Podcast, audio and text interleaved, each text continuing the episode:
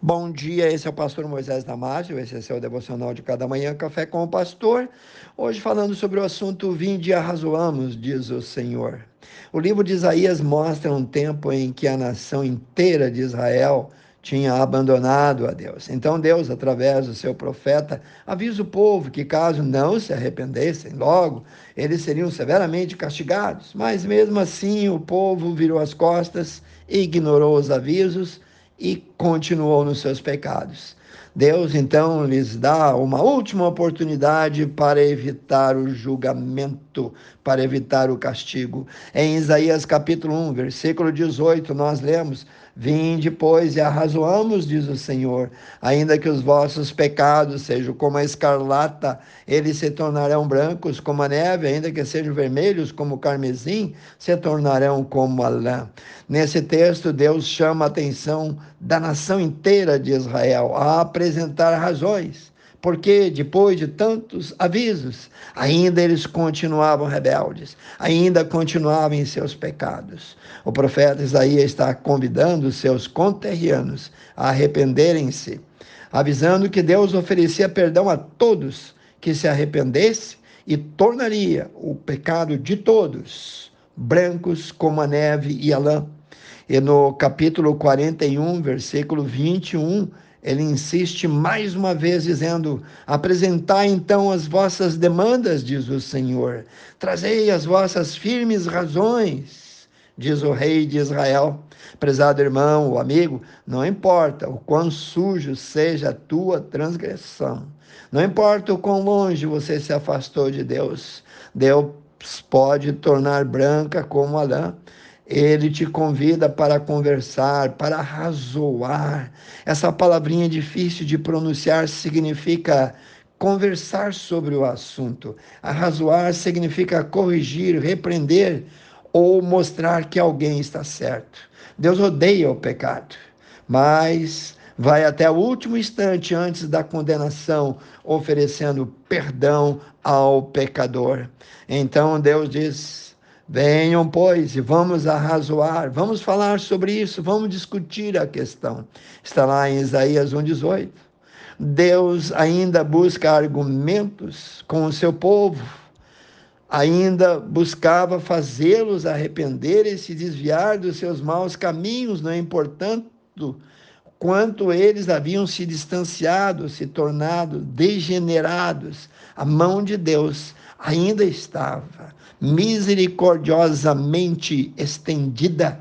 O argumento de Deus é uma última oferta de perdão ao seu povo para evitar o castigo eminente, para evitar aquele julgamento. E esse mesmo Deus de misericórdia, de compaixão, diz ainda mais adiante em Isaías 42, 22: Eu, Senhor, desfaço as tuas transgressões como a névoa e os teus pecados como a nuvem. Então, torna-te para mim, porque eu te remi. Essas palavras não foram ditas para condenar ou rejeitar o povo, mas para trazê-los de volta a Ele em tempo de arrependimento. Sua oferta de perdão total, a oferta de Deus de clemência, é o argumento que mostra o seu apelo para que o povo saia daquele corredor de morte. Confira lá, Isaías 1, 16 e 17. O perdão e a misericórdia de Deus é tão abrangente, tão grande, tão amplo, tão intenso, tão denso e profundo, que é impossível entendê-lo completamente. Nenhum outro tipo de perdão humano pode ser comparado com o de Deus mas pela provisão que o próprio Deus fez através de Jesus e mediante o arrependimento, todos podemos ter pleno e completo perdão de todos os nossos pecados. Salmos 103, 12 e 14 diz: Assim como está longe o Oriente do Ocidente, assim afasta, afasta de nós as nossas transgressões. E ele, ainda como um pai, se compadece de seus filhos. Assim diz o Senhor, se compadecendo daqueles que o temem, pois Ele conhece a nossa estrutura e lembra-se que somos pó. E eu te pergunto, por que não abraçar essa oferta ainda agora, ainda hoje? O perdão de Deus é total e completo. Faça a sua decisão. No livro de Hebreus, capítulo 3, versículo 7 diz: Portanto, como diz o Espírito Santo: Se ouvirdes hoje a sua voz, não endureçais os vossos corações. Vamos orar? Amantíssimo Deus e eterno Pai, obrigado pelo teu perdão, obrigado pelas tuas ofertas, obrigado pela tua paciência, Senhor.